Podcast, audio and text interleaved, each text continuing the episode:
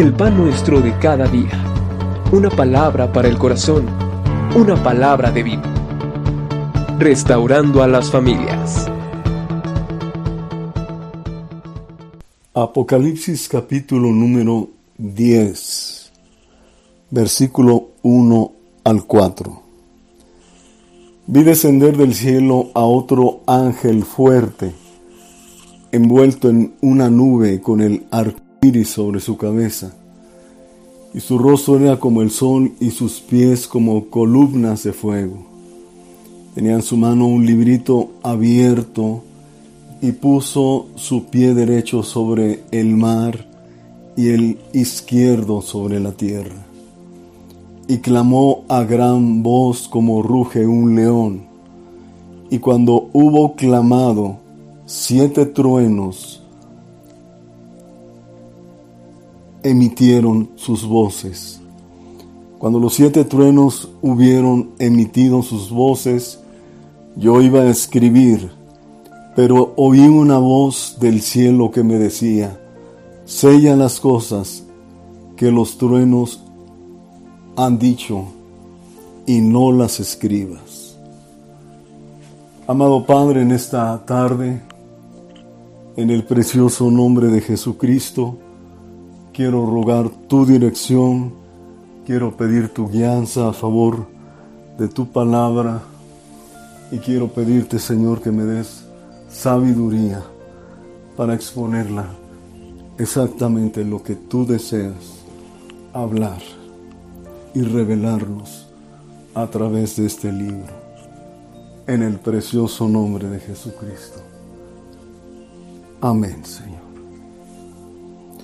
Capítulo número 10. El ángel y el librito.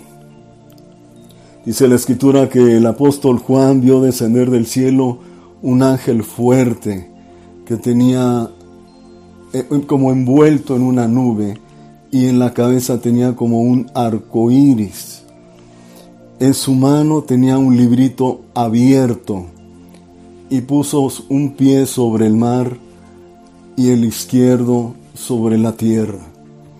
Y clamó a gran voz como ruge un león. Y cuando hubo clamado, siete truenos emitieron sus voces. Pero cuando eh, esto sucedió, el apóstol iba a escribir lo que este ángel había emitido a gran voz. Pero desde el cielo parece ser que nuestro Señor le dijo, no escribas las cosas de los siete, que los siete truenos han dicho, no las escribas. ¿Por qué razón? La escritura no nos lo deja ver. Recuerde que las cosas secretas son de parte de nuestro Dios. Y si algo nos fuera revelado, en su tiempo será esto. Entonces, el ángel dice la escritura que teniendo el libro en la mano, el, pequeño libro en la mano, el, el Señor nuestro Dios le dijo al apóstol Juan que se acercara a él y tomara el libro. Pero bueno, antes de esto, antes de esto, perdón, cuando el ángel estaba clamando, algo interesante que dijo es, voy a leerlo, versículo 6, y juró por el que vive por los siglos de los siglos, que crió el cielo y las cosas que están en la tierra y las cosas que están en ella, y el mar, las cosas que están en él, que el tiempo no sería más, sino que en los días de la voz del séptimo ángel, cuando él comience a tocar la trompeta, atención, el misterio de Dios se consumará, y como él lo anunció a sus siervos, los profetas. ¿Qué es esto? El tiempo no sería más, ya no habría existencia. No, se está refiriendo al tiempo cronológico. Y todos recuerden ustedes que Dios tiene un tiempo para cada cosa. Y estaba llegando el tiempo, el tiempo en el cual Dios estaba revelándose en plenitud.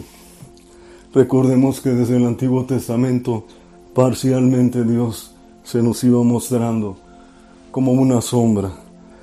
Cuando viene nuestro Señor Jesucristo, su revelación es mayor, pero en estos finales de los tiempos, la revelación será plena, será consumada, así como cuando el Señor Jesús en la cruz dijo, consumado es, la obra sería total, plena, perfecta. Así en los días de la séptima trompeta, el Señor nuestro Dios se mostrará en plenitud al mundo. Esto es lo que quiere decir.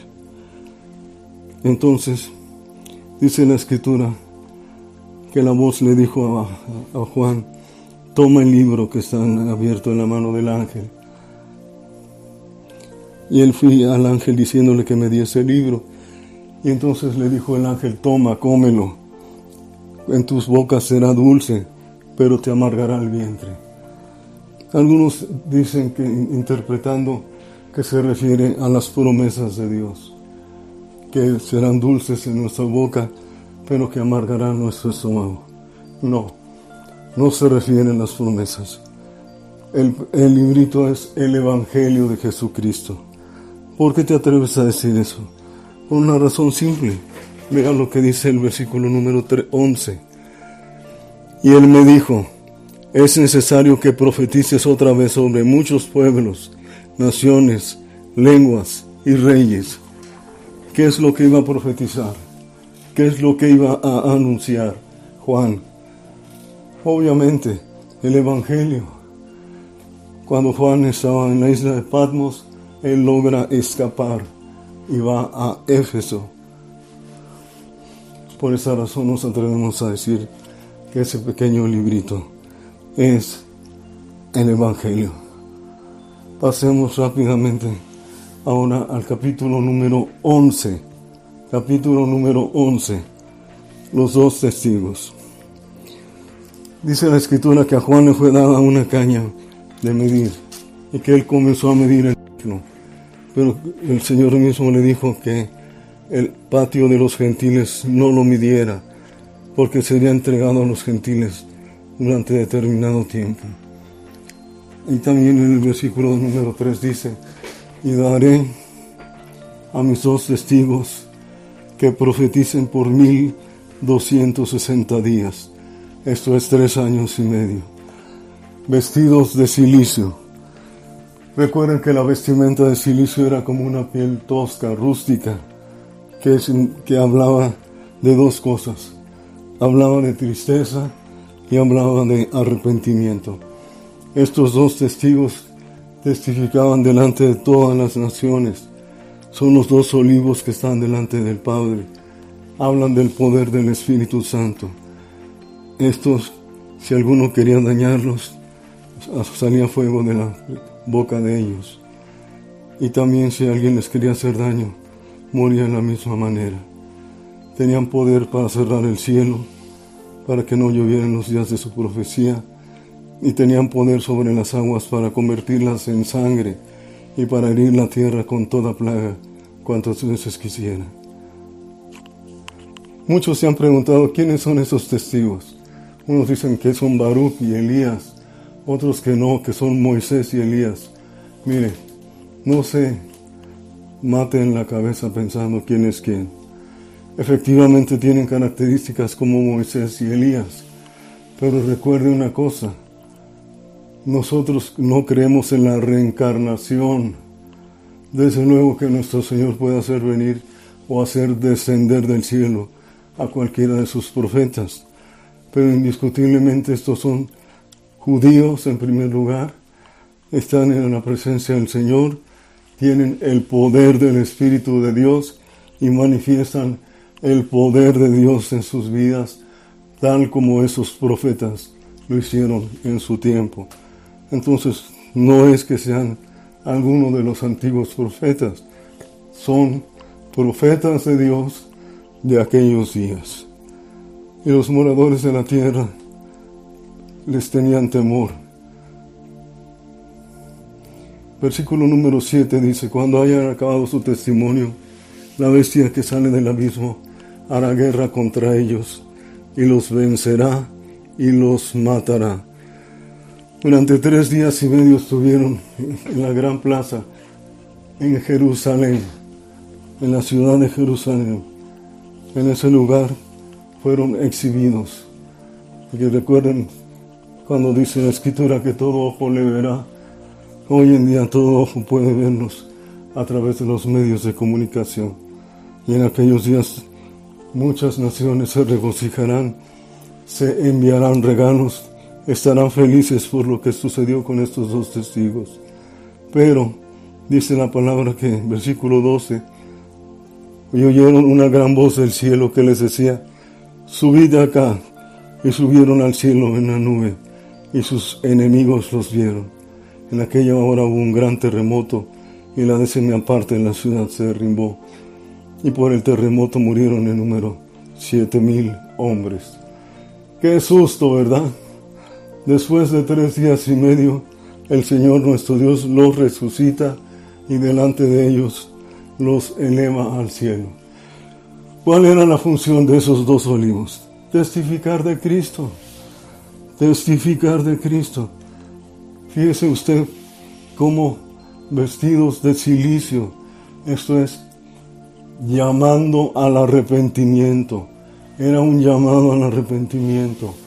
Y hacían señales, hacían maravillas, pero con un solo propósito, llamando al arrepentimiento. Note usted cómo aún en ese periodo de gran tribulación y de que Satanás predomina en la tierra, Dios, que es misericordioso en sobremanera y al cual no quiere que nadie se pierda, los llamaba al arrepentimiento. Por fin terminó su labor y ascendieron al cielo. Ahora, la séptima trompeta. El ángel tocó la trompeta y hubo grandes voces en el cielo que decían, los reinos del mundo han venido a ser de nuestro Señor y de Cristo, y Él reinará por los siglos de los siglos. Y los veinticuatro ancianos que estaban sentados delante de Dios y sus tronos se postraron sobre sus rostros y adoraron a Dios.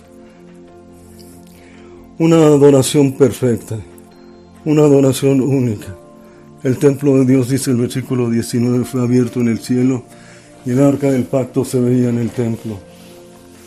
Y hubo relámpagos, voces, truenos, un terremoto y grande granizo que cayó en la tierra.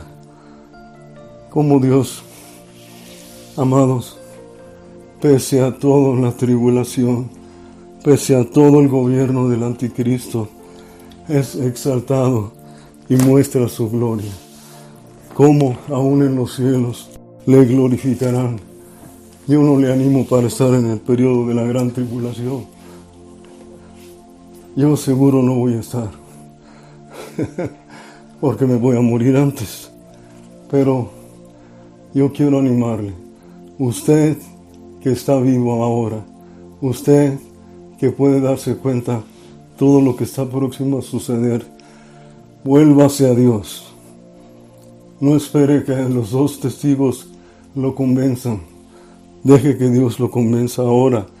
Deje que el Espíritu Santo lo mueva al arrepentimiento y dígale al Señor, me arrepiento y te recibo como el Salvador de mi vida. Amén. Amado Dios, te quiero dar gracias. Amado Señor, por tu palabra. Te quiero dar gracias, Señor, por todo lo que tú has hecho y todo lo que tú harás. Bendito Dios, bendice la palabra.